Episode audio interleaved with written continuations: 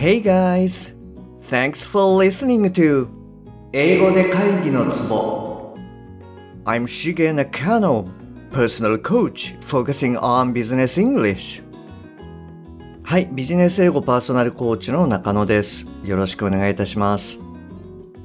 この番組では単なる速い音の塊が理解できて要は何かってことがパッと口から出て仕事が回り出すそういった英語力が必要な主にビジネスパーソン向けに配信しております。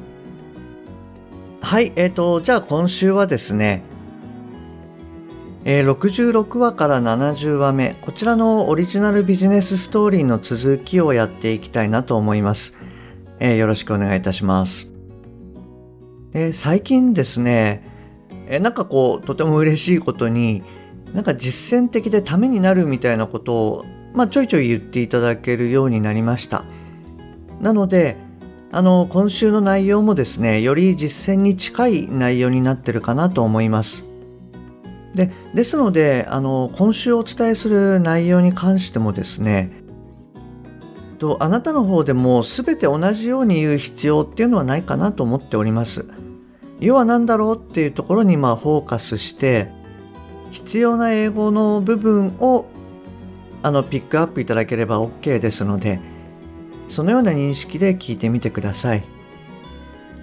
はい。で、あの前回まではですね、既存プロジェクトの開発メンバーである、えー、ジョンと話をしていたんですけれども、えー、今週は新しい案件について、まあ、SE ですかね、えー、システムエンジニアのジョージの方とのミーティングになります。今回ですね、81から84はですね、割と、何て言うんでしょう、こう、熟語のようなものが結構多いかもしれないので、単語を知っていればそのまま使えば OK なんですけれども、知らない場合っていうのは、まあ簡単な日本語ですかね。要は何だっけっていうことにこう注意して英語にしていただけるといいと思います。はい、じゃああの次の、えー、文章を言ってください。一つ目、今日は急遽時間を作ってくれてありがとう。えー、二つ目、実は先週末に顧客から公開入札案件の告知があった。三つ目、なのでどのように進めるかっていうことを協議したい。もう一度言いますね。えー、今日は急遽時間を作ってくれてありがとう。実は先週末に顧客から公開入札案件の告知があった。なので、どのように進めるかっていうことを協議したい。はい。えー、で、これでですね、まあ、あなただったら何て言うかなというのをちょっと考えて英語にしてみてください。はい、どうぞ。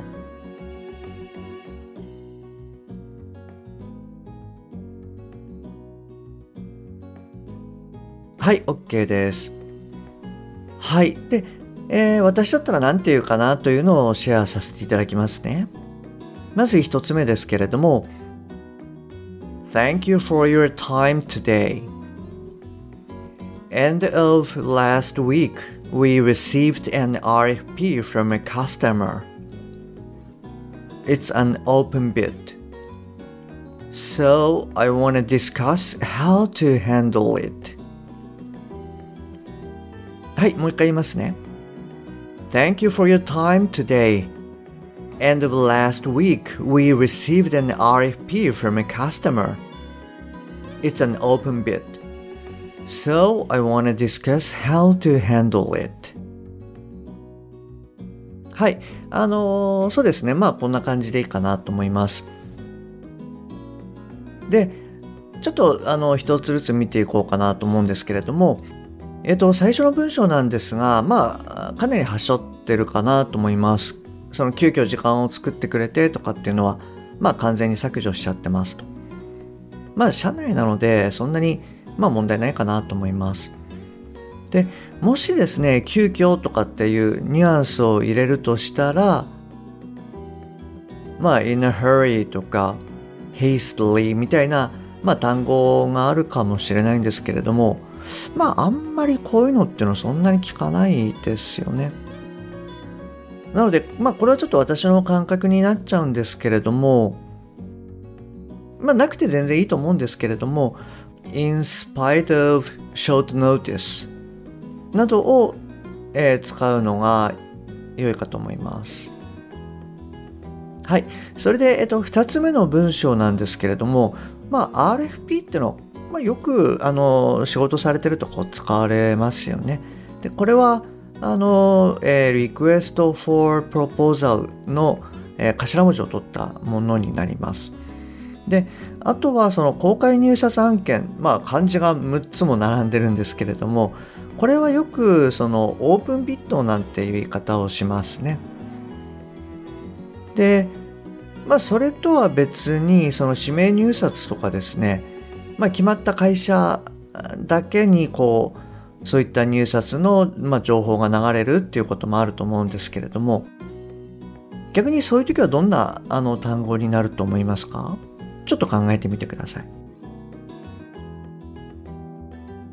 はい。あの、これはですね、あなたもご存知かもしれないんですけれども、オープンの反対ということで、えー、closed bid なんていう言葉がこう使われます。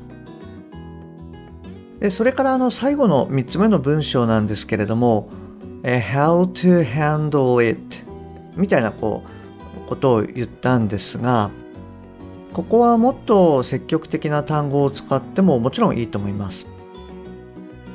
まあ一例なんですけれども、how we can win the bid とか言ってもいいでしょうし、まあもしくはそのちょっとあらかじめこう劣勢のビッドなんていうこともあると思うんですがそういう獲得するのが結構困難まあつまりこう何て言うんですかねチャレンジみたいなものがもしあるようであれば例えばその how to tackle まああのラグビーとかで使う tackle ですよね。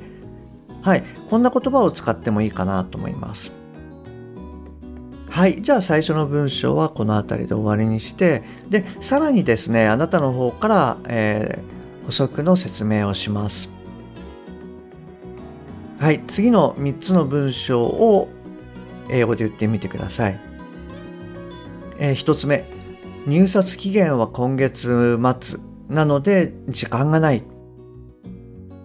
いくつか実機を使った性能試験結果なども提出が必要。えー、対応できる人間は足りる？はい、もう一度言いますね。と入札期限は今月末なので時間がない。いくつか実機を使った性能試験結果なども提出が必要。対応できる人間は足りる？はい。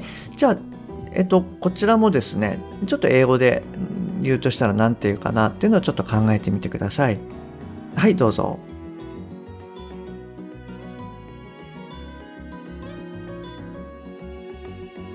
はい、OK です。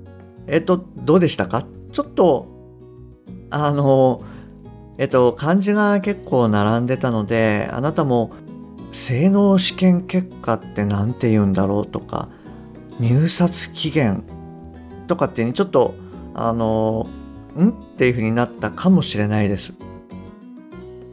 はい。で、えー、私だったらまあどんな感じで言うかなというと、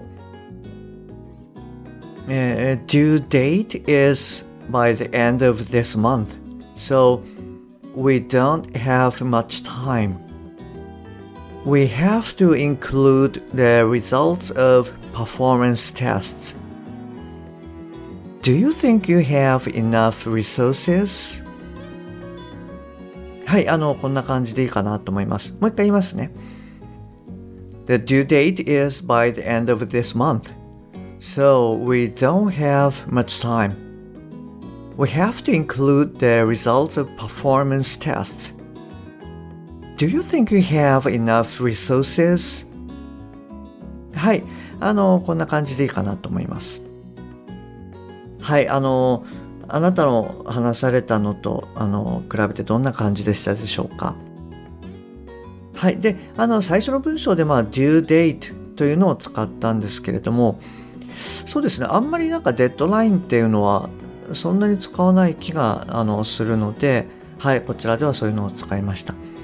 であの2つ目の文章で We have to include というふうに include っていうのを使いましたけれどもまあこれはですねあの他に submit みたいなあの単語なんかでももちろん OK ですはい。で、3番目はですね、対応可能なとかっていう言葉をちょっとあの言ったかもしれないんですけれども、はい。あの、単にまあ、リソースはあるのリソースは十分みたいな感じで、はい、聞くといいかなと思います。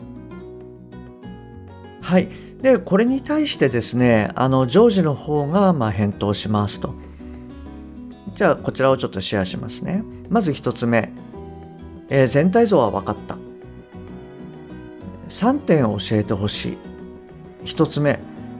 現状の顧客の抱える問題点は何か。2つ目。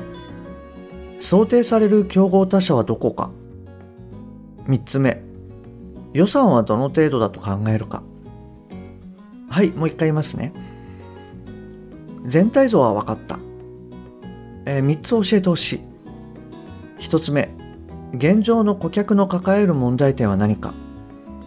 2つ目想定される競合他社はどこか。3つ目予算はどの程度だと考えるか。はいこの3つになります。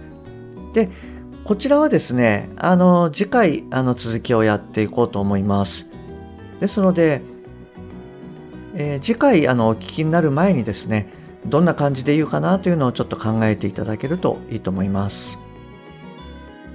はい。え今日もですね、最後までお聴きいただきましてありがとうございます。77話目以降ですね、あの、お伝えしてますイベント、えー、オンライン無料セミナー、パッと話す英語のセミナーですね。こちらの方、あの、継続で募集しております。え、まずは、あの、不定期での開催を考えております。詳細はですね、こちらの番組の説明欄か、え、もしくは77話目の11分過ぎあたりからあの説明しております。はい。で、あの、またいつものようにですね、番組に対するご意見、ご感想、ご質問、こういったものも、えー、LINE 経由でお受けしておりますので、ご連絡いただけると嬉しいです。